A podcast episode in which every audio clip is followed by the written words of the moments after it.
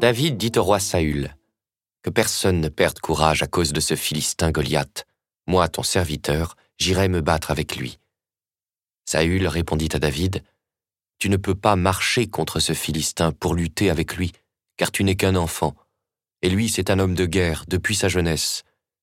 David dit à Saül Quand ton serviteur était berger du troupeau de son père, si un lion ou bien un ours venait emporter une brebis du troupeau, je partais à sa poursuite, je le frappais et la délivrais de sa gueule.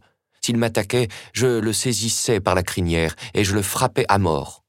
Ton serviteur a frappé et le lion et l'ours. Eh bien, ce Philistin incirconcis sera comme l'un d'eux puisqu'il a défié les armées du Dieu vivant.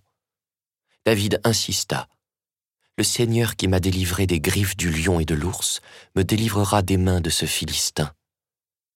Alors Saül lui dit, Va, et que le Seigneur soit avec toi.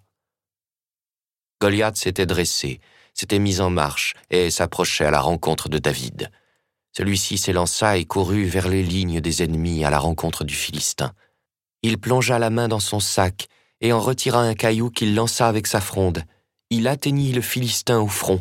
Le caillou s'y enfonça, et Goliath tomba face contre terre.